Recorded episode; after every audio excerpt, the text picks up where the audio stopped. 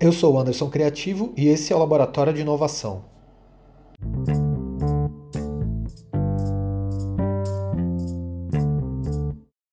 O Laboratório de Inovação é um oferecimento do Novo Lab, o maior ecossistema de inovação do Brasil. Acesse agora o novolab.com. Nessa edição do Laboratório de Inovação, eu vou falar sobre um tema que eu considero que é muito subestimado e está diretamente relacionado à inovação e não se fala muito sobre ele, que é a questão da imaginação. Então, geralmente, quando se fala de inovação, ou a abordagem é sobre método, ou a abordagem é muito sobre resultados obtidos, mas eu considero que é muito importante a gente lembrar que algo que se materializa e que se torna uma inovação usada por milhões de pessoas no mundo começou na cabeça de alguém. Alguém teve que pensar, alguém teve que imaginar essa solução mesmo que de uma maneira inicial e depois ela tenha tomado outras formas. Então é sobre isso que eu quero falar hoje nessa edição. Porque é muito importante a gente lembrar que, por mais corporativa que seja a discussão sobre inovação, que busca, obviamente, criar coisas para gerar lucro, gerar novas receitas, uh, gerar melhoria, tornar o negócio mais inovador do que é hoje. Enfim, a conversa geralmente gira em torno da, de temas corporativos, vamos dizer assim. E quando se fala sobre imaginação, parece que a gente está falando de uma coisa que é lúdica, que é boba, que é até inocente, falando de, de mundo corporativo, né? Você fala de imaginação. Mas é muito importante que a imaginação ela seja valorizada na, na inovação e que ela seja estimulada nas empresas que querem inovar. Então é lógico que é muito óbvio dar um exemplo de imaginação é, citando, por exemplo, uma Disney, né? citando Walt Disney, por exemplo, que foi uma pessoa com uma capacidade imaginativa muito grande. E eu sempre gosto de citar o exemplo dele, porque é um exemplo que todo mundo conhece, é um exemplo de uma pessoa que teve que enxergar uh, algo novo, que eram, por exemplo, os parques temáticos. Então, o parque, como ele imaginou, não existia naquele momento. E aí você percebe que existe uma, uma, um exercício de você tentar enxergar o que ainda não existe, o que ainda não foi feito. Então, como que você chega nesse ponto? Então, o que, que eu aprendi é, observando a história de várias pessoas interessantes é, e muito inovadoras? Essas pessoas, elas tendem a ser pessoas que em algum momento elas uh, se tornam indignadas com as coisas como elas são.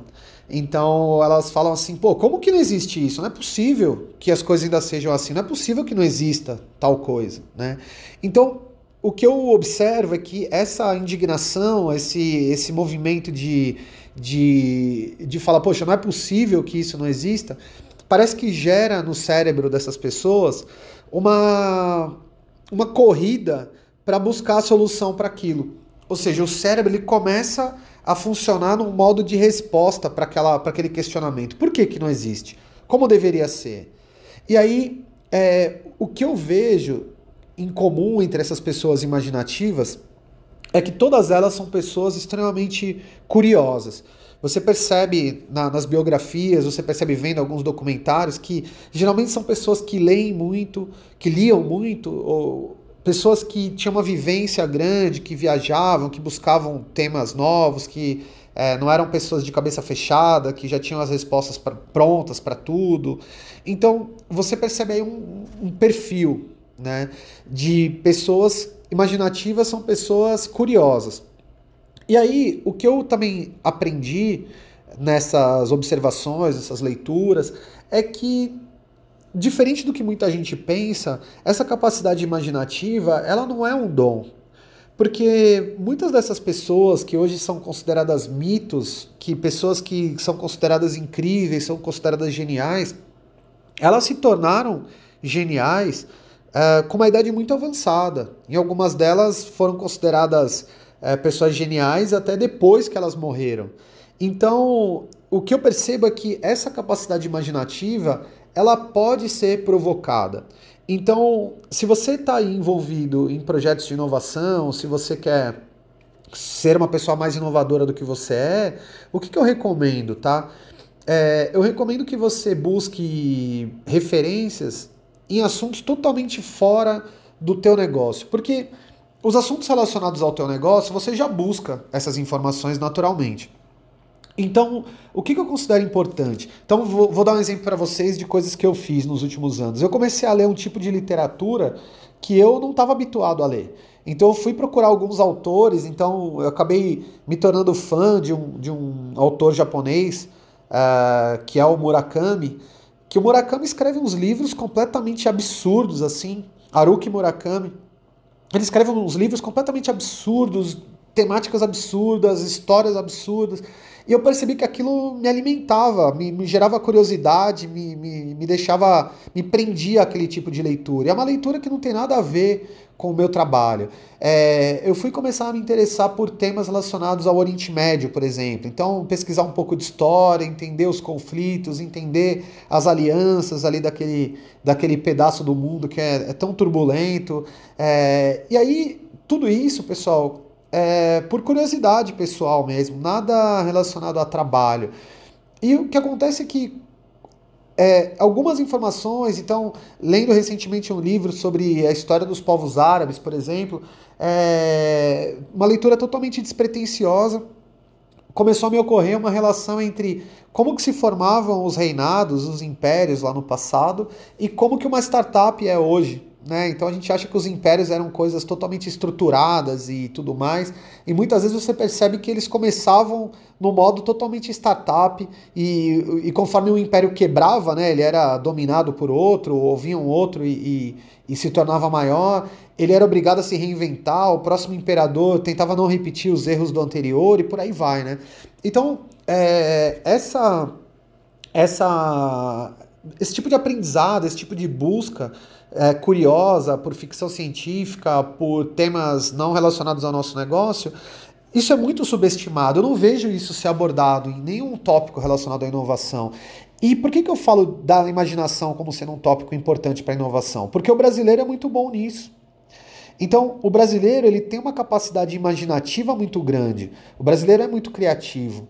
Então, a gente tem que explorar isso de uma forma interessante, porque qual que é a, a o que, que, tem de interessante nesse, nesse, nessa edição de hoje, que eu considero que eu gostaria que fosse uma reflexão para vocês? É, eu percebi que você não consegue realizar uma coisa, você não consegue uh, materializar algo que você não visualizou antes, que você não imaginou.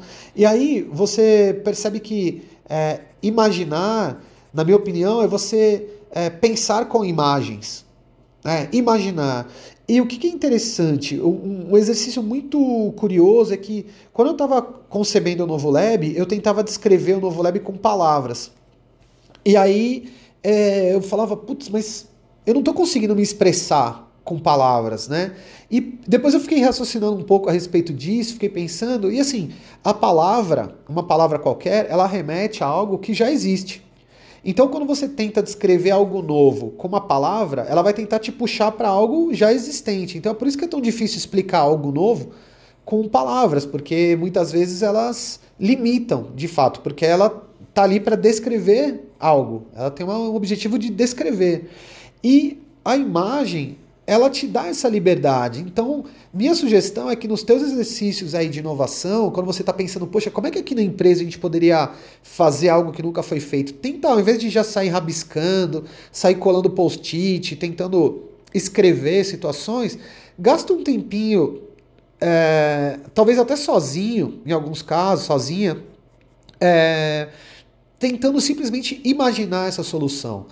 Porque quando você faz esse exercício de imaginar, isso vai se tornando cada vez mais habitual. Eu vi num documentário sobre o Einstein que ele sentava numa sala e ficava sozinho ali e ele ficava olhando para o teto, né? Pode parecer loucura, mas é, você olhando para o teto, é, ele, ele, ele conseguia ver a, a, a teoria antes de escrevê-la. Então tem um experimento interessante que ele fez, que foi o de imaginar uma pessoa no elevador, é, no espaço, caindo no vácuo e tudo mais. Então o documentário foi muito feliz em mostrar que ele pensava nisso e depois ele ia lá e corria e montava a fórmula, né? Então fica aí um exercício muito interessante que é o de tentar imaginar a solução que você quer. Você quer desenhar um sistema novo? Imagina como ele seria. Você quer desenhar uma solução? Imagina como ela seria. Então, é, não subestime a capacidade de imaginação que você tem e exercite isso, porque cada, quanto mais você exercita, isso vai se tornando cada vez mais natural. Tá bom? Então, fica aí a minha dica de hoje. Até a próxima edição do Laboratório de Inovação. Espero que vocês tenham gostado. Deixem feedback aí nas redes sociais, que está sendo um processo muito divertido criar esse podcast junto com vocês. Tá bom? Grande abraço e até a próxima edição.